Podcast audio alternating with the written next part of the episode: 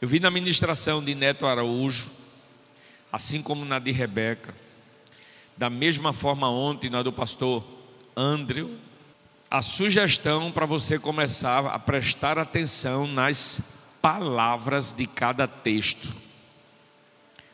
E nesse texto, queria que você pensasse nesses detalhes de expressões que está exposto para a gente. Eu vou explorar agora pela manhã um versículo desses que nós vamos ler, e à noite eu vou sugerir apenas dois. Mas é material para a gente trabalhar por muito tempo. Como a, gente não tem essa possibilidade em termo temporal, além desse desgaste físico, emocional e de voz que eu estou, eu vou deixar você trabalhar essas palavras na sua meditação. Eu vou só pontuar. Versículo 21 do capítulo 1.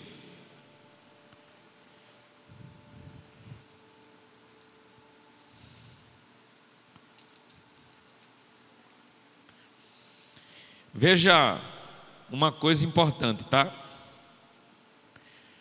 Eu vou ler estes versículos. Todo mundo aqui comigo? Ninguém olha para a Bíblia aí agora. Eu vou ler esses versículos. Quando eu faço uma pesquisa prévia, quem foi Tiago? O que ele escreveu? Quem escreveu propriamente dito o livro, se foi só ele, se teve parceria. Quando eu começo a reunir informações, quando, em termo de calendário, foi escrito,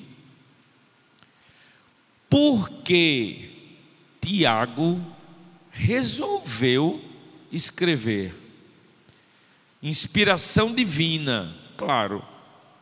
Mas ele teve e percebeu uma necessidade e foi escrever a carta. Por que que ele foi escrever? Me escutem. Quando eu leio um texto, conhecendo essas informações, o texto muda a configuração de percepção para minha compreensão. Quando eu entendo a quem Tiago escreveu, e quando eu localizo do ponto de vista geográfico onde foi escrito, a expressão do cara muda a configuração. Eu vou dar uma sugestão a você. Imagine que Tiago Souza resolva escrever o que ele viveu esses dias. Presta atenção, viu, Tiago? Ele resolve aleatoriamente, tipo um diário. E aí começa a escrever. Ano de 2021. Local: Recife precisamente divisa de dois bairros bem populosos, Jordão e Ibura. Escutem. Se ele for detalhista, ele acrescenta: o Ibura é um dos bairros mais populosos da cidade do Recife, com um dos colégios eleitorais concorrente do setor norte como Casa Amarela. Se ele quiser dar mais detalhes sobre índice de violência, um dos bairros mais violentos do Recife.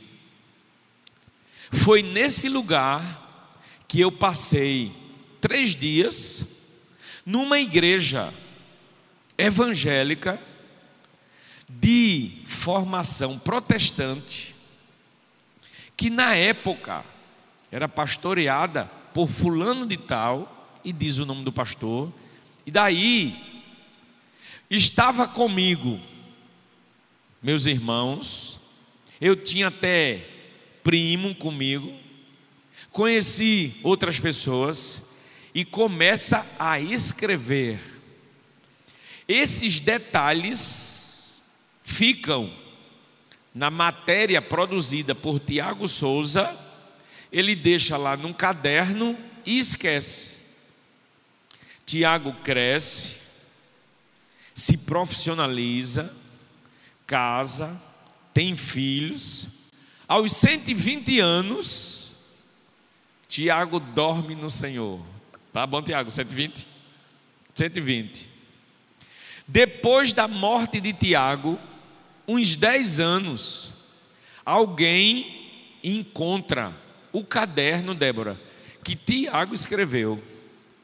Curiosamente, abre resistindo ao tempo, papel com muito cuidado, como se fosse uma descoberta arqueológica, bem cuidadoso, alguém vai lendo.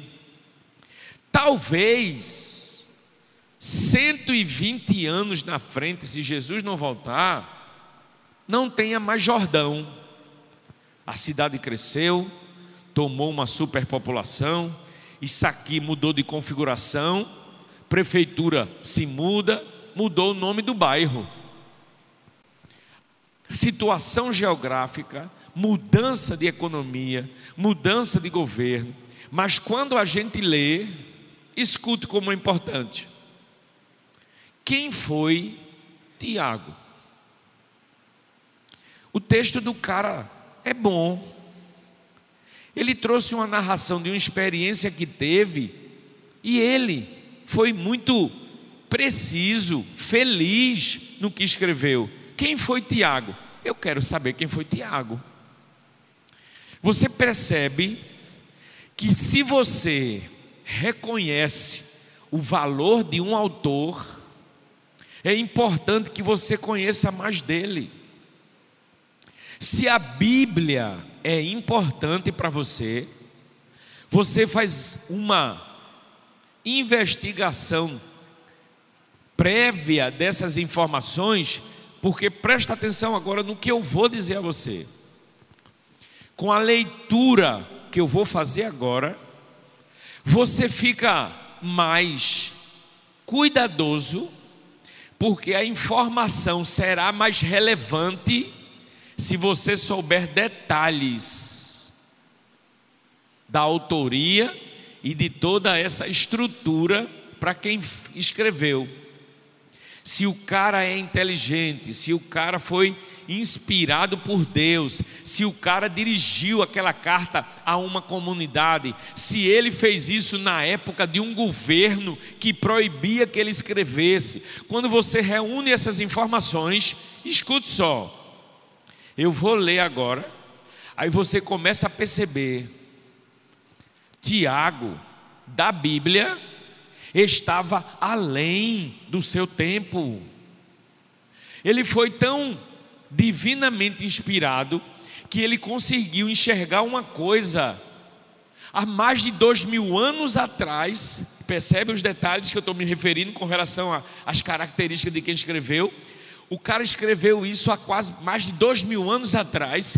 E veja, se não parece Caio, que Tiago está aqui com a gente. Tiago, escritor da Bíblia, parece que ele é contemporâneo a gente, porque como é que o cara com mais de dois mil anos atrás escreve isso? Olha o que ele escreveu: livrem-se de toda impureza moral e da maldade que prevalece e aceitem humildemente a palavra. A palavra, aceite humildemente a palavra que está sendo implantada em vocês. Essa palavra é poderosa. Ela vai salvar você dos seus maus desejos. Não é absurdo a gente ter maus desejos. É fruto da natureza humana, desejos imorais. É fruto das nossas características humanas. Agora, a palavra implantada em você vai despertar defesas, vai ajudar você a perceber que a sugestão do inferno, a sugestão para o pecado, não é para que você seja feliz, realizado, alcance seus objetivos, é para destruir. O diabo quer tirar seu respeito, sua integridade moral, suas características divinas abençoadoras. Sabe quem pode salvar você? A palavra. Salvar você dos costumes destruidores. Salvar você daquilo que é humano. Não, não é absurdo, não, não é fora do contexto, não está aí, é natural, é do ser humano. Agora, a diferença vai acontecer em quem se permite essa palavra ser implantado, porque olha só, a palavra é poderosa, está tá dizendo Tiago. Não se preocupe, porque não é você que vai ter esse poder. Eu não tenho esse poder, você não vai ter esse poder. A palavra é poderosa para salvar você. E não é somente na perspectiva inferno, vida eterna. É salvar você da sugestão do seu amigo de escola que tem uma prática diferente da sua. O seu amigo de escola que tem uma prática diferente da sua não é seu inimigo. Quando seu amigo da escola mostra uma imagem pornográfica de casais fazendo sexo de forma pornográfica, ele não é seu inimigo. Seu colega de escola é alvo de uma necessidade de Deus de intervenção. Porque a imagem pornográfica está destruindo a pureza e a bênção do sexo na sua cabeça. Esse seu colega de escola que oferece a você a maconha, não é seu inimigo. E você não tem que odiá-lo. E você não tem que desprezá-lo. E você não pode evitá-lo. Não, pastor, não. A Bíblia diz no Salmo primeiro: escute. Bem-aventurado o homem. Como é que diz o Salmo primeiro? Quem lembra? Digam vocês, eu quero ouvir. Bem-aventurado varão, homem, que não anda segundo o conselho dos ímpios, e nem se assenta na roda dos escarnecedores. Quando você anda naquele conselho, quando você senta para bater papo com essas coisas, que a palavra que é poderosa vai salvar você. Quando lhe chegar isso, não seja Deixa eu usar a palavra assim mais apropriada, para que você entenda o que eu quero dizer. Um garoto chegou para você e mostrou imagem pornográfica. Aí não fique com a carinha, meu Deus, feito um bobo. Você olha e encara e diz assim: ah, rapaz, você não tem ideia como isso é destruidor ao longo do tempo na tua cabeça, porque isso vai desmerecendo uma das experiências humanas mais bonitas que é a relação sexual. A palavra tem poder de lhe salvar. Se o cara tira a onda, desmerece, sacaneia, faz chacota. Não pegue ranço. O mestre por excelência, Jesus, foi agredido, esbofeteado, foi chicoteado, cusparada na cara, e ele disse na cruz: Meu Pai, perdoa-lhes, porque não sabem o que fazem. Veja essas pessoas com amor evangelizador, ele precisa de libertação. Não saia Adolescente, não saia por aí achando que a unção do Espírito de Deus é sair exorcizando as pessoas. É sair por aí expulsando Satanás das pessoas. É dizendo que as pessoas estão tá cheio de diabo, vai para o inferno, está cheio de cão. Pare com isso. Não é assim. Permita as pessoas ver em você um coração acolhedor que não vai se assustar nesse lugar, com a imersão da palavra na sua vida, na escola chamada igreja local. Você vai aprender a acolher e deixar quem quer que seja, olha, precisamente, escute o que eu estou lhe dizendo. Quem tira a onda de você hoje por uma postura equilibrada, viu? Não é uma postura raivosa, não é uma postura querendo mostrar superioridade espiritual, como se você fosse o santo, como se você fosse o perfeito, como se você fosse o legal e o bom, porque nós estamos sujeitos às mesmas falhas do cara. Se o pecado do cara é olhar pornografia, a tua é mentira. Se o pecado do outro é fumar uma maconha, a tua é a inveja. Porque a Bíblia diz em Romanos: todos pecaram e destituídos estão da glória de Deus. O seu coração precisa estar cheio do Espírito Santo e da palavra. Percebeu que eu só falei no versículo 21? E teria muita coisa para a gente compartilhar sobre livrem-se dessa impureza moral que está arraigado na gente. Escute só esse exemplo. É muito pouco provável que uma criança, bebezinho, que começa a engatear, escute só, veja como é a natureza humana. Um bebezinho, eu tenho aqui gente em formação e graduação, somente em psicologia, tem gente aqui em outras áreas, mas eu tenho certeza que o básico e o fundamental de todas as ciências tratam desta perspectiva que eu vou me referir agora. Uma criança começa a engatear. E é tão interessante porque a característica da criança, começando a sua vida humana, racional, a sua sociabilidade, o seu contato com o externo, é interessante como a criança tem mais facilidade para fazer o que é errado. Qual é errado do ponto de vista do nosso conceito? Qual é a criança? Escute, que bebezinho vai pegar sua fralda, dobrar e botar na gaveta da cômoda. O que é que a criança quer fazer? Puxar a gaveta, tirar tudinho.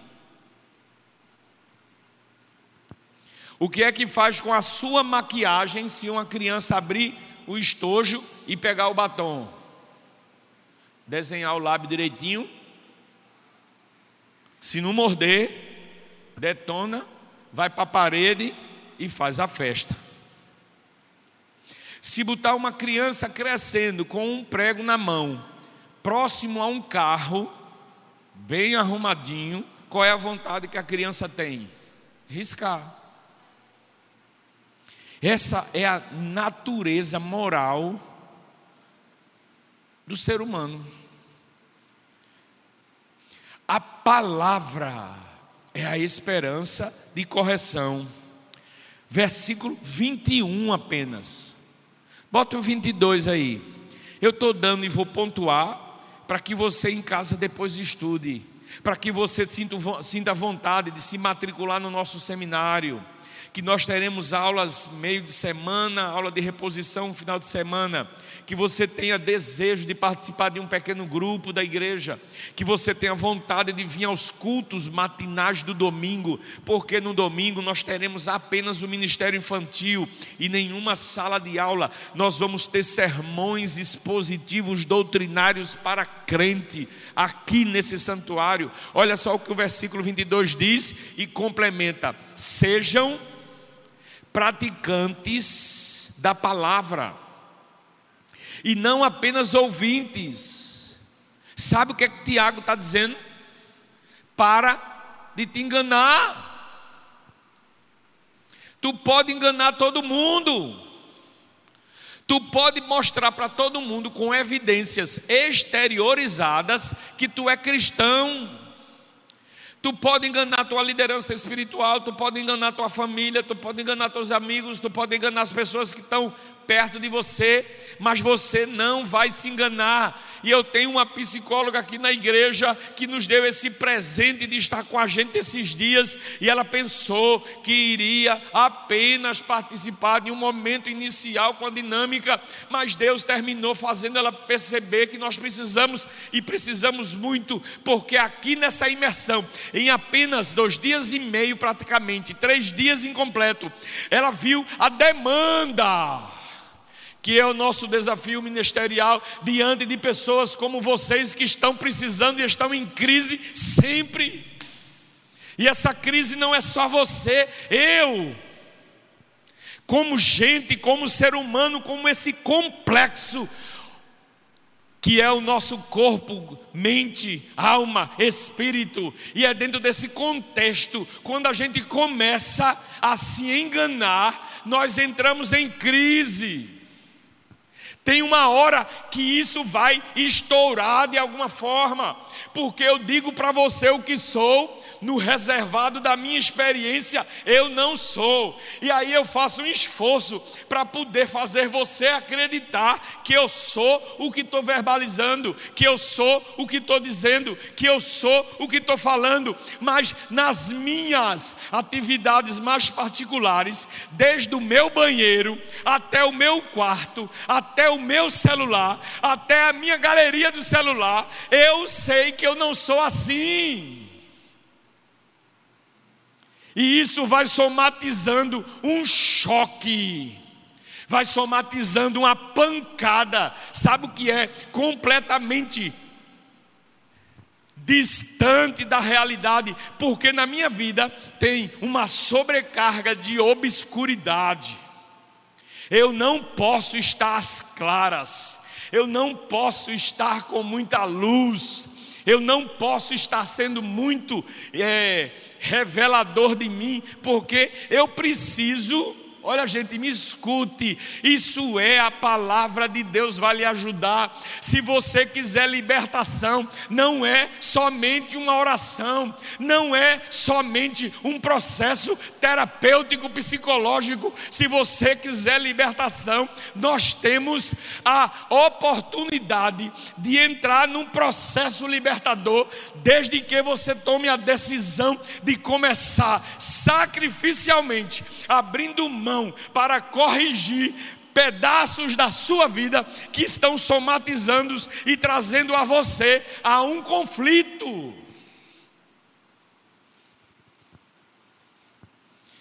Escute só. É como se fosse até uma investigação policial.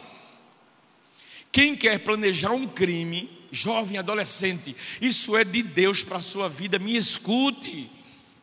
Quem quer cometer um crime, a não ser que seja por força de uma experiência involuntária, e aí ele comete um crime sem nenhum cuidado.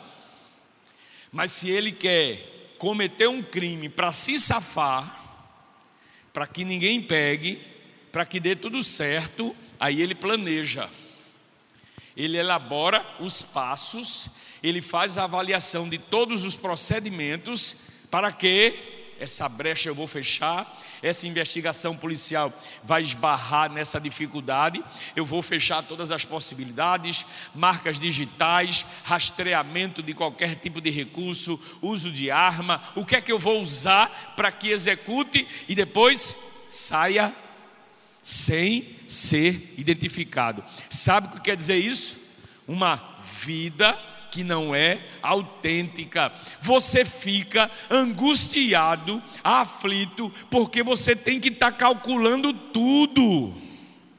Você tem que estar calculando o que faz, que é para não ser descoberto. Você tem que estar calculando tudo, o que você vê no celular. Você tem que estar calculando tudo, o que está olhando na internet. Você tem que estar calculando tudo, o que conversa. Você tem que estar apagando. Você tem que estar tirando das nuvens. Você tem que estar tirando da galeria. Você tem que estar corrigindo. Você, isso é paranoico. Isso é desesperador. Tem uma hora que você vai pirar.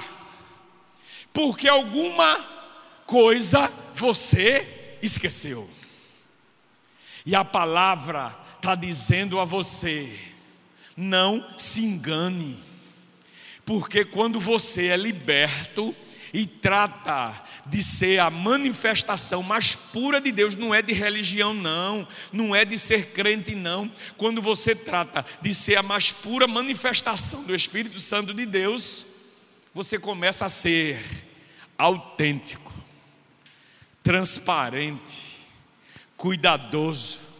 E quando a gente é a gente mesmo, sem nenhum tipo de preocupação, aí você começa a respirar aliviado, porque o que chega na sua vida você vai selecionando: isso serve, isso não serve, isso eu quero, isso eu não quero, isso é bom, isso não é. Aí você começa a ter paz, você começa a curtir a vida, a sua cabeça começa a ser livre, porque você não precisa ficar policiando os seus passos, porque quem policia os passos é porque intencionalmente está querendo o erro, a falha, o pecado, aquilo que você tem como certeza que não é interessante para a sua vida, a menos que declaradamente você queira aquilo. Eu quero, pastor, a prostituição é um caminho. Quantos jovens já não passaram por aqui, já se batizaram nesse altar consagrado ao Senhor, mas o mundo está aí com toda sorte de prazer, de convite para se deleitar naquilo que o diabo oferece, e tudo aquilo que é oferecido pelo pecado é prazeroso, não é saboroso um doce. Qual o melhor doce que você gosta? É o chocolate? É um pudim? É um mousse? É um sorvete? Esses prazeres vai trazer para você alguns prejuízos porque é açúcar. Açúcar tem um poder imediato, imediato de comprometer seus dentes. É no dente que o açúcar já começa a provocar um prejuízo. Depois, o excesso dele na corrente sanguínea. Até então, a gente não sabe. Dente mal escovado, o açúcar permanece, vai provocar a cárie açúcar não eliminado do organismo vai se transformar em isso, vai se transformar em glicose, que isso vai lhe dar energia, mas quando começa a ser excessivo, o seu exame de glicemia vai ultrapassar 99 ml ou mg, alguma coisa assim, que é o normal. Quando você chega em 100, no estado de jejum, já sinaliza um alerta, e aí, quem é que observa isso diariamente. O doce é uma delícia, o chocolate é maravilhoso, o refrigerante é um prazer. Isso vai corroendo seus dentes, vai destruindo a sua saúde orgânica. É o pecado. nenhum pecado estoura na sua vida imediatamente. Nenhum pecado arrebenta na sua vida imediatamente. O pecado lhe dá uma sensação prazerosa. O pecado vai lhe dar uma sensação de realização. O pecado vai lhe dar uma sensação de autonomia. Eu já posso fazer.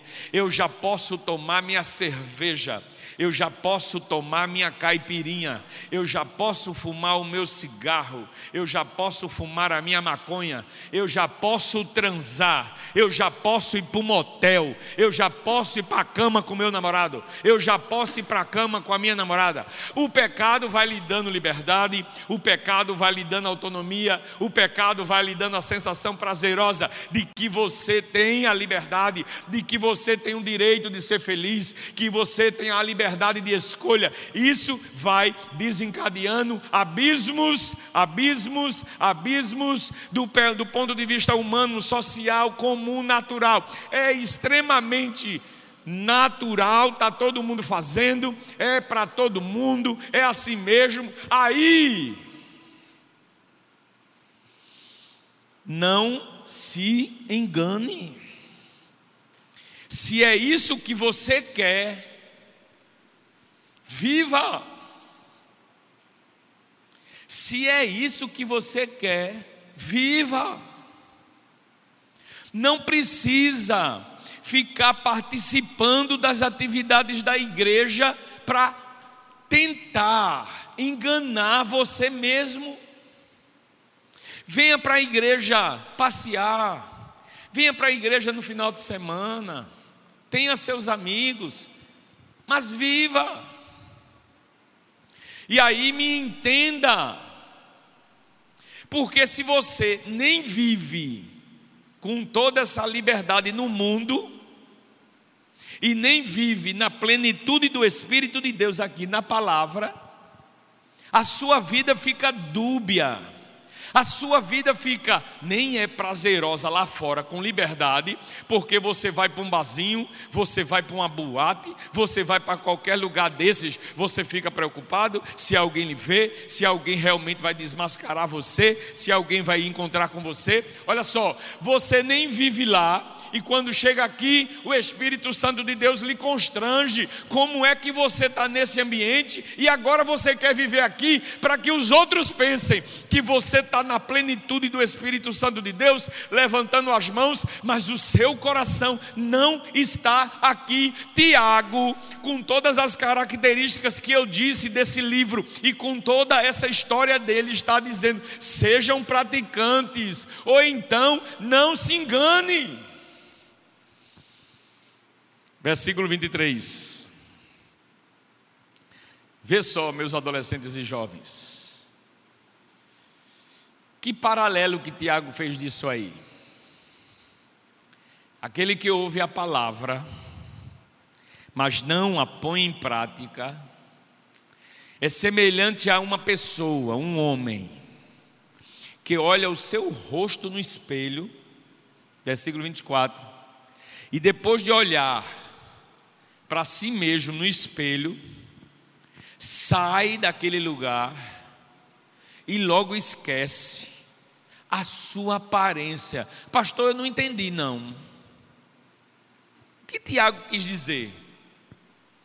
Aí a gente conhece Tiago, discípulo de Jesus, aprendeu com Jesus, viu Jesus discipulando sua equipe, seu colégio apostólico. Tiago, discípulo de ter visto todos os entraves do ministério de Jesus. Tiago, um garoto aprendendo a ministrar daquela forma como Jesus. Aí traz esse paralelo, olha, ler a palavra, consultar a palavra, não obedecer a palavra, é como alguém que olha no espelho e agora tente fazer com você aí, imaginariamente, essa experiência. Você chegar no seu toalete, você chegar no seu banheiro, não tem ninguém na porta, como aqui, nessa agonia de esperar. Bora, menino, toma banho logo, vai, menino, olha a hora. Não, não, não, não. Você em casa, tranquilo, ninguém está esperando. Aí imagina você olha para o seu espelho. Aí você ajeita cabelo, se olha, olha lábios, olha seus olhos, as meninas especialmente, né? Já olha a sobrancelha. Você se vê. E daqui a pouco você sai da frente do espelho, abre a porta do toalete e me escute, jovem, por favor. Irmãos, dê uma salva de palmas para Jesus. Bem alto, bem alto, bem alto, bem alto, bem alto, bem alto. Valeu, obrigado. Foi só para acordar você. Aí você sai, quem estava cochilando, eu vou só repetir isso, tá? Você se olha no espelho, você se vê, aí daqui a pouco você sai, e é o que o texto está dizendo. Quando você sai do seu toalete, você tenta trazer na sua memória sua imagem, e você esquece sua imagem. Percebe como isso é louco? Meu Deus, eu me vi agora aqui. Eu não estou falando de detalhes se o cabelo estava. Escute, eu não estou falando de detalhes se o cabelo está arrumado, se o, se o batom está bem colocado. Eu estou falando do que o Tiago está dizendo. Esquece a sua aparência. Imagine você sair do espelho e pensar assim: meu Deus, eu não estou lembrando como eu sou. Eu sou moreno ou eu sou branquinho? Meu cabelo é liso meu cabelo é cacheado. Eu acabei de me ver, eu não estou lembrando como eu sou. Você tem noção do que é a memória? O cara acabou de se olhar. E Tiago está dizendo: você que não pratica, você que apenas lê a palavra, é como se você perdesse a memória de quem é você. Você não consegue, gente. Eu não estou me referindo que você não lembra como é que está o cabelo, você não se lembra que cor de roupa que você está vestindo. Eu estou me referindo que Tiago está dizendo. Você esquece da sua aparência. Você não sabe se é alto, você não sabe se é baixo. Olha, quem sofre do mal de Alzheimer perde a memória. E para você ter uma ideia do grande prejuízo em termos de vida com relação a isso é Rebeca chegar perto de mim como filha e eu dizer a ela: Que moça linda, pai, como você é linda, jovem. Pai, sou eu, Rebeca. Seu nome é Rebeca. Quantos seis tem seu nome? Porque eu gosto de Rebeca, com dois seis. Pai, foi você que colocou meu nome. Eu. Eu coloquei seu nome, moça. Pai, sou eu, Rebeca. E eu não lembrar mais o que, que ela representa para mim. É você chegar no espelho, se ver, sair do espelho e não lembrar mais quem é você. Quem lê a palavra e não pratica, quem não conhece o que Deus está sugerindo no seu coração, você vai estar se enganando sempre. Você vai viver nessa inconstância de vida, porque você está escolhendo aquilo que vai de forma gradual destruir você. Versículo 25, final. Mas o homem, a mulher, a pessoa que observa atentamente a lei perfeita, que é a palavra de Deus, que traz, gente, essas palavras colocadas dentro do texto que elabora esse contexto precisa ser fruto da sua leitura devocional com tempo. Você tem tempo para fuçar a internet, para ficar no WhatsApp, para ir para o Instagram. Olha, gente, ficar na internet, você olha para o relógio Aí, só um instantinho, eu vou mexer aqui rapidinho. Aí você começa a mexer, pá, pá, pá, esqueceu. Quando você olha no relógio de novo, passaram-se 40 minutos. Eita, meu Deus! Eita, faltou falar com fulano. Aí você volta novamente para a internet, faz as suas comunicações, vai navegando por ali, vai mexendo. E quem tem celular completo, que tem aplicativo de banco, que tem aplicativo de não sei de quê, que tem Instagram, que tem WhatsApp, que tem a internet propriamente dito para navegar. Quando você olha, passou uma hora e meia, meu Deus, não tem que cuidar, nem estudou, nem está trabalhando, se atrasou para alguma coisa coisa, você tem tempo para tudo. Olha só, o mergulho na palavra de Deus não pode na sua vida ser uma leitura devocional apenas superficial na hora de dormir ou quando vem para a igreja. Você precisa perceber expressões como essa, a lei perfeita, a palavra de Deus traz liberdade. Quem persevera na prática dessa palavra, quem persevera na prática da lei de Deus, quem persevera na sua orientação, não esquecendo que ouviu, mas praticando, olha só. E aí, você acha que precisa eu falar mais sobre isso do que essa expressão de Tiago? Será feliz naquilo que fizer.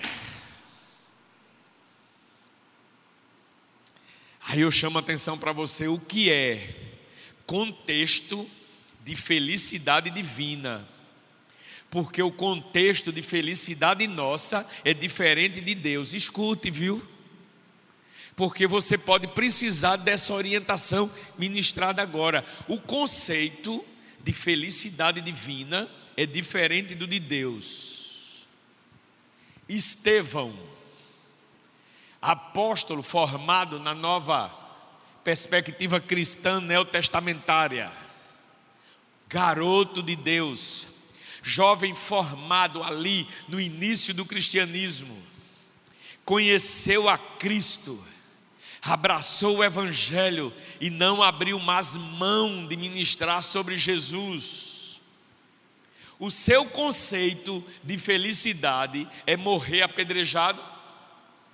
Quem de sã consciência, quem de sã consciência, Mateus Gessé, quem de sã consciência, Giovana, quem de sã consciência vai dizer: Estevão foi um cara que teve um final feliz. Estevão foi apedrejado e morreu sob pedras, porque escolheu o Evangelho de Cristo. Deus não poderia livrar ele, não, pastor. Deus não poderia poupar de uma morte tão trágica. Deus não poderia evitar que Estevão tivesse uma, um fim de maneira tão devastadora. Deus não poderia ter feito, não, pastor. E eu sei. Se prepare para perguntar a Ele.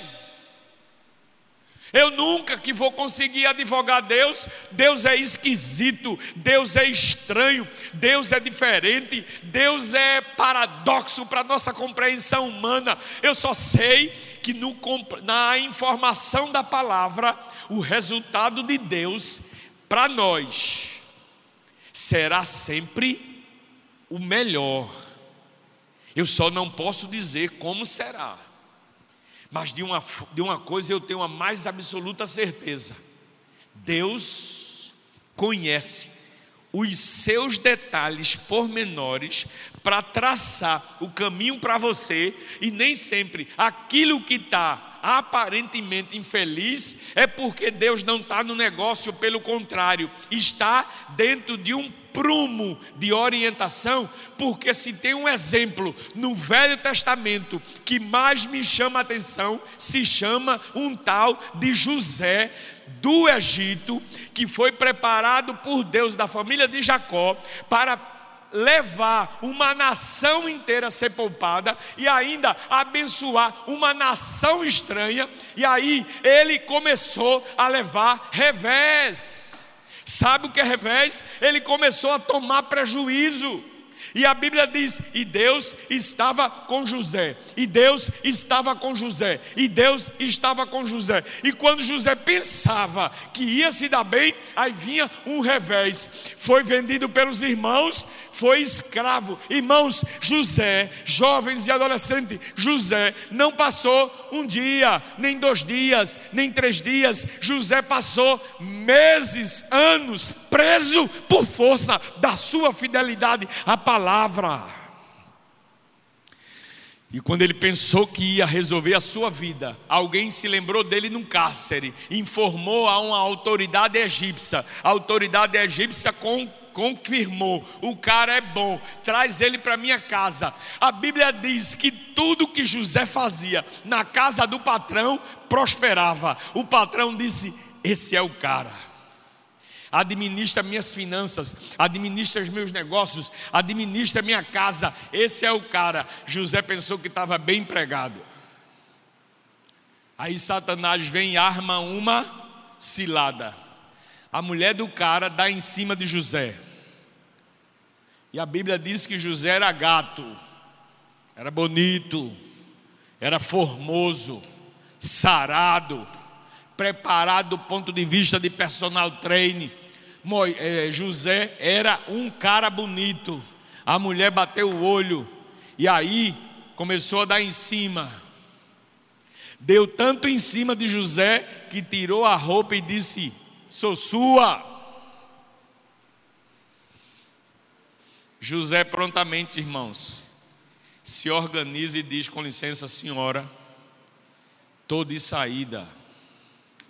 Escute uma coisa: o marido não estava presente, não tinha empregados por perto.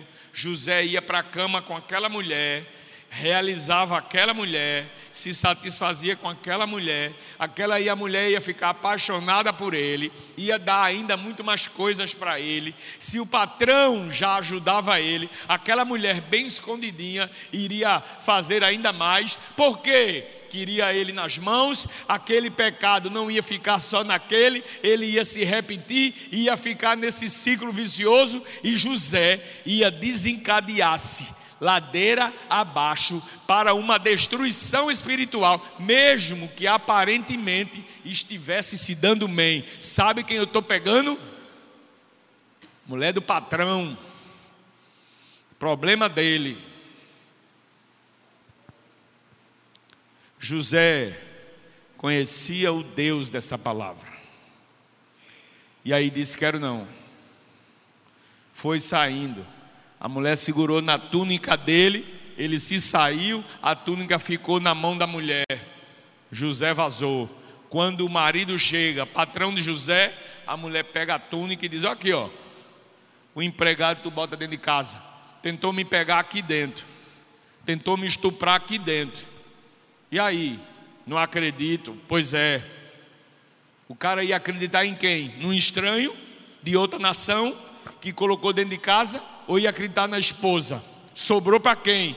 Para José. Por quê? Porque foi fiel. Porque o Espírito de Deus estava nele. Porque ele era bíblico. Porque ele era da palavra. Foi para onde de novo? Para a cadeia. Foi bater de novo na cadeia. Você consegue entender todo esse raciocínio? Que conceito de felicidade você acha? Esse conceito aí não é o seu, não, viu? Esse é o conceito divino. Será feliz naquilo que fizer. Mas não se preocupe, porque se você não estiver, do ponto de vista social humano, parecendo feliz, Deus estará muito feliz, e o que você fizer vai ser próspero. Que Deus te abençoe.